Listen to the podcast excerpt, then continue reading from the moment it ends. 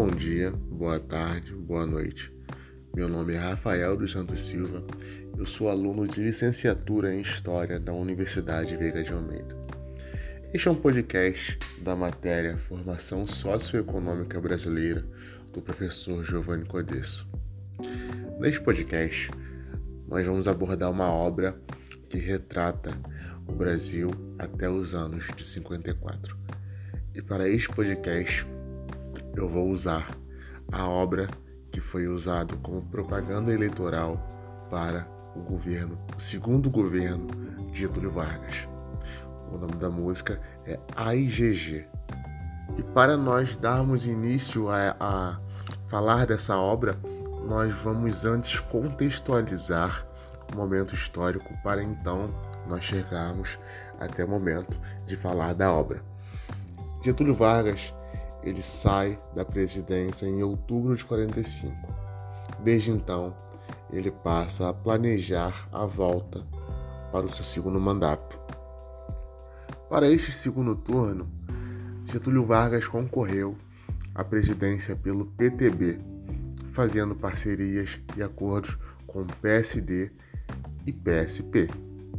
Essas articulações políticas foram necessárias para Vargas ganhar o apoio popular e se livrar dessa imagem de autoritarismo que ele deixou em seu primeiro mandato. Para este segundo mandato, o Vargas ele vai querer retornar a sua imagem de pai dos pobres, dialogando diretamente com a classe trabalhadora. Na campanha política, ele busca promover a industrialização e ampliar as políticas trabalhistas. A música de sua campanha eleitoral ficou bastante conhecida na época. Jingle esse de 1950, cuja letra fala Ai GG, ai GG. Que saudade que nós temos de você. Observe que logo de início na primeira estrofe é botado em forma de coral a estrofe Ai GG, mostrando que ele é um presidente que dialoga diretamente com o povo de maneira íntima. O AIGG né, mostra, bota essa figura de pai dos pobres ou um amigo, alguém acessível, alguém que o pobre consegue dialogar diretamente. Por isso, é a escolha dessa, dessa colocação do GG, né, como se fosse um amigo íntimo ou um, um parente próximo. Importante citar também que nesse período dos anos 50, no Brasil teve um grande debate entre os nacionalistas e os que defendiam o capital estrangeiro, sendo esses rotulados de entreguismo. Sendo esses dois é, defendiam uma proposta de governo de Vargas, eles queriam que Vargas comandasse de maneira tal como eles defendiam suas ideologias. Porém, quando Vargas assumiu o poder, ele vai tomar uma postura, apesar de tentar conciliar os dois, ele vai tender mais para uma ideologia nacional desenvolvimentista. Este que visa a intervenção do Estado em áreas de importância crucial para o crescimento do país, visando as industriais e aquelas vinculadas à diversificação do mercado interno do país.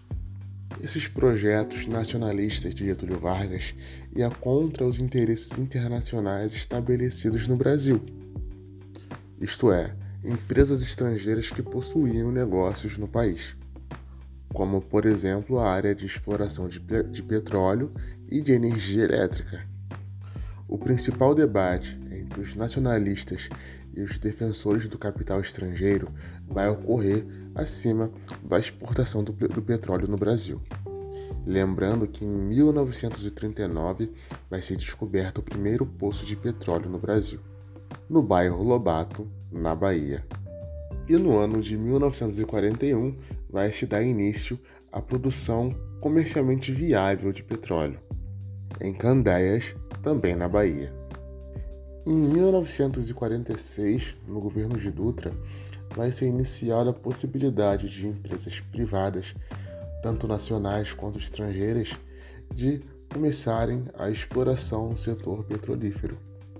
E é então que no ano de 1951, Getúlio Vargas lança um projeto de lei para a criação da estatal Petróleo Brasileiro, a Petrobras. Outro projeto visando industrializar o país foi na área energética, que ainda era dominado pelo setor privado. Foi aí que Vargas propôs, em 1954, a criação da Companhia Estatal de Energia Elétrica, a Eletrobras. Porém, ela só entrou em funcionamento no ano de 62. Mas agora vamos à parte da oposição. Contra Vargas, a oposição era composta basicamente de liberais e conservadores, que eram contra essa ideologia de nacional desenvolvimentismo. Entre essas oposições estava a UDN, a União Democrática Nacional, que suas principais ideologias era a defesa do liberalismo e a contrariedade ao populismo. Né? Conceito esse que foi fortemente adequado pelo Getúlio Vargas durante suas campanhas e seus dois governos. E há quem diga que a UDN foi criada principalmente para fazer oposição ao Vargas. Mas podemos dizer que o opositor mais ferrenho do Getúlio Vargas é o político e jornalista Carlos Lacerda, sendo este membro da UDN e possuía também um jornal chamado Tribuna da Imprensa, sendo que nesse jornal ele fazia diversas críticas ao governo Vargas, algumas com razão e outras sem o menor fundamento.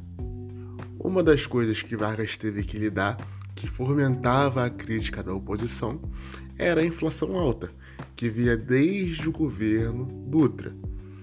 Momento histórico esse que também está presente na, na, no jingle de campanha eleitoral de Getúlio Vargas dos anos 50, sendo a estrofe: O feijão subiu de preço, o café subiu também.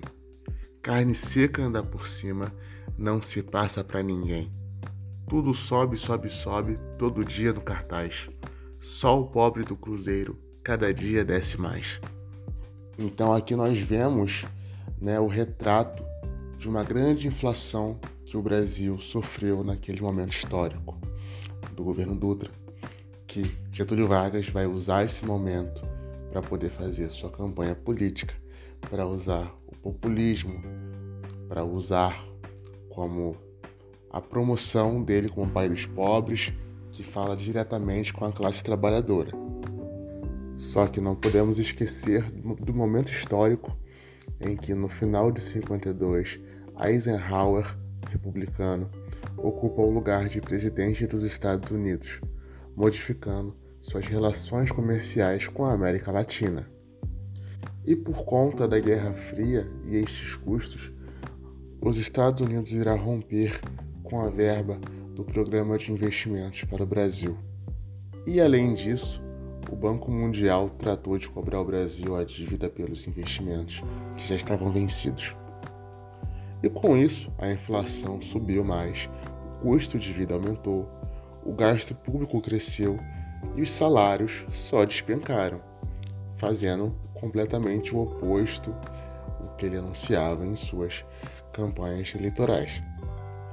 E nos anos de 53, algumas manifestações começaram a surgir pelo país, sendo estas, algumas delas são a Marcha das Panelas Vazias, a Greve dos 300 Mil, e para tentar contornar essa insatisfação operária, Getúlio Vargas decide nomear o Jango, João Goulart, como ministro do Trabalho.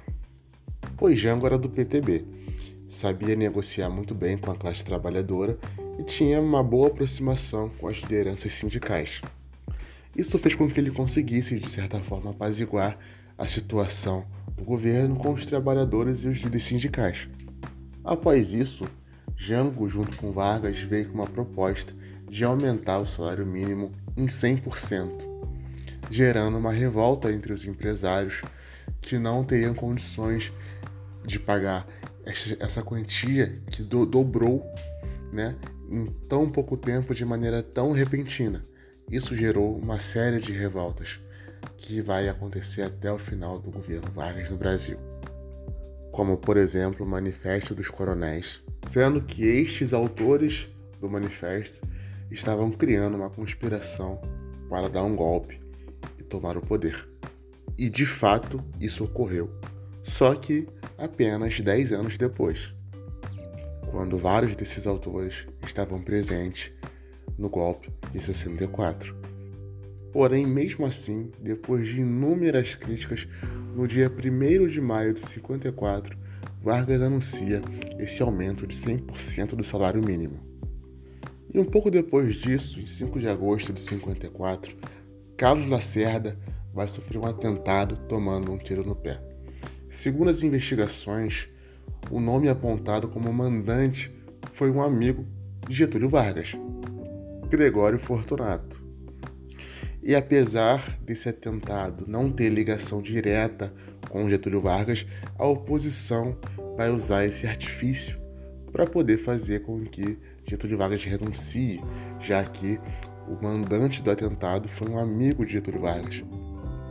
E então, sem apoio dos militares, dos empresários e agora da população, e sem querer realizar sua renúncia, na manhã do dia 24 de agosto de 54, Getúlio Vargas cometeu suicídio, deixando então uma carta testamento onde Getúlio fala o quanto lutou para o bem dos trabalhadores e do Brasil, sendo o parágrafo final de sua carta testamento as seguintes palavras: Lutei contra a expoliação no Brasil.